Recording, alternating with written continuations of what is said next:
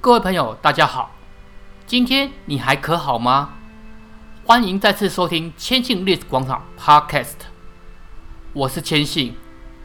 想知道延伸阅读的朋友，请在浏览器输入 k s h i n 点 c o，就可以找到你需要的资料喽。废话不多说，让我们进入主题吧。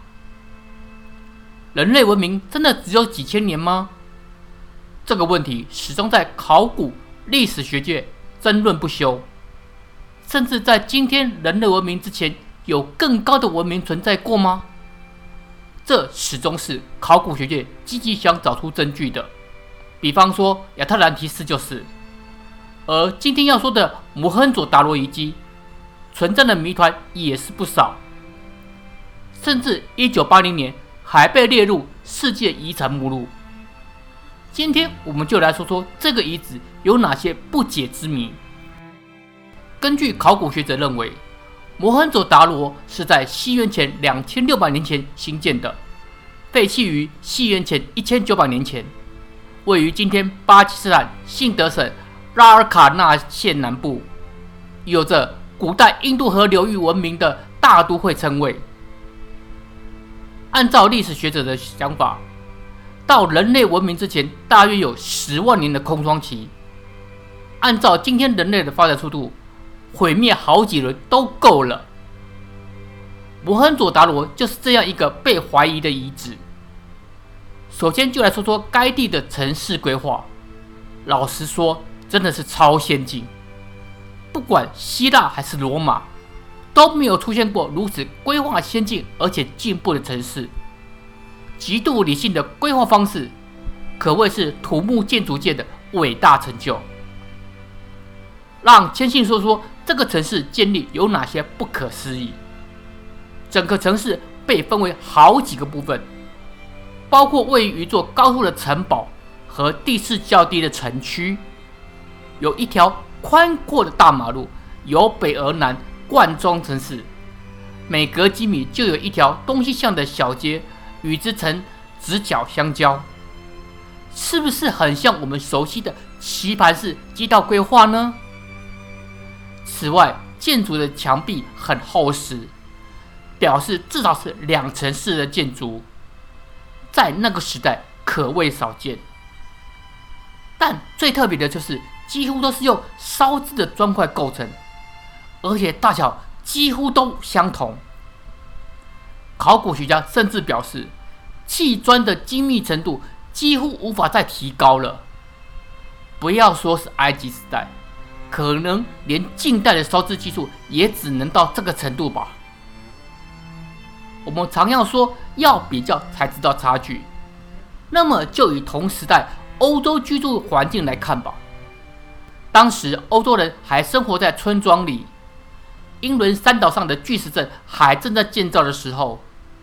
甚至在近代的伦敦还没有污水处理的观念的时候，摩亨佐达罗已经拥有世界最先进的供水以及排污系统之一。在这里，一个水井网络为每一个街区提供方便的淡水来源。近代之前的欧亚区域有多少文明可以有这个程度呢？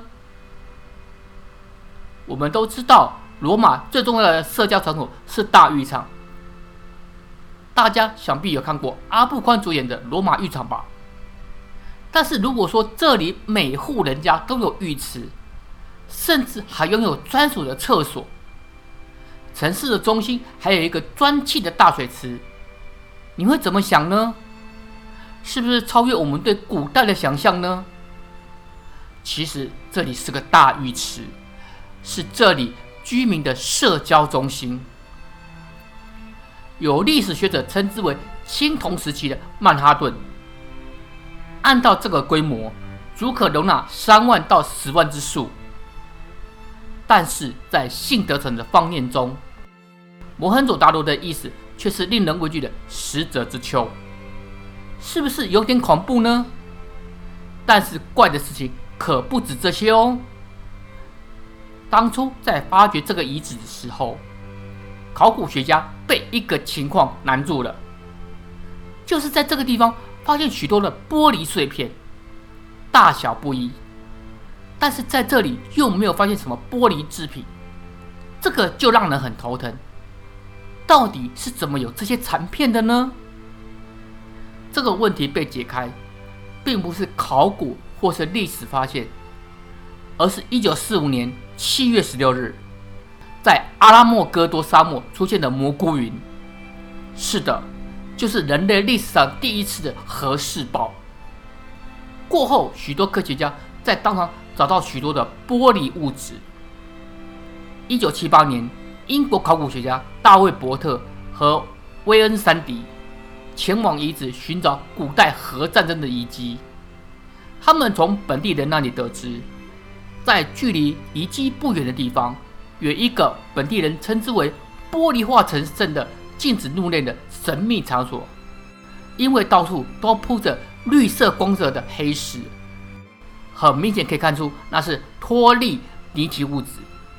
前述世界第一颗原子弹“托利尼体号”在美国新墨西哥州的沙漠中试爆时，沙漠中的沙就因为核子爆炸的高热融化，凝固成玻璃状的物质，就称为托利尼体物质。摩亨佐达罗也到处散布着托利尼体物质。才知道高温可以直接使石头直接转化为玻璃，才稍微解开了摩亨佐达罗玻璃之谜。但是问题又来了，该地并没有核攻击的现象，所以排除掉这个遗址曾被核攻的可能后，那么怎么出现这么高的温度呢？是否这个高温造成此遗址被荒废呢？那其他地方怎么没有玻璃化？这些谜团还不及城内四十四具惨烈的遗体来得更有疑问。难道这么大的城市只有这些人？其他人到哪里去了？如果是遭受攻击或是火山爆发，至少会有像庞贝城也有尸体焚化的迹象。但是这些都没有被发现。其实。印度历史曾经流传过，远古时期曾经发生过一次奇特大爆炸的传说，许多耀眼的光芒、无烟的大火、紫白色的极光、银色的云、奇异的夕阳、黑夜中的白昼等等等描述，似乎暗指核爆炸是致使古城毁灭的真凶。这里提供古印度叙事诗《摩诃婆罗多》，描绘了英雄。亚素瓦达曼向敌人发射连神都难以抵抗的雅格尼亚武器，箭雨发射于空中，整捆的箭像是耀眼的流星一般，化成了光，包围了敌人。突然，黑夜笼罩住了巴达瓦的大军，因此敌人就丧失了方向感。太阳异动，天空烧成焦黑。散发出异常的热气，象群被吃武器的能量焚烧，慌忙的从火焰中四处逃匿。水蒸发，住在水中的生物也烧焦了。从所有角落燃烧而来的箭雨与凛冽的风一同落下，敌人的战士们就像遭到比雷还猛烈的武器攻击。烈火所烧毁的树木也一一倒地，被这种武器焚烧的巨象群倒在附近，并发出惨痛的哀嚎声。被烧伤的其他象群则像发疯般的四处奔逃，寻找水源。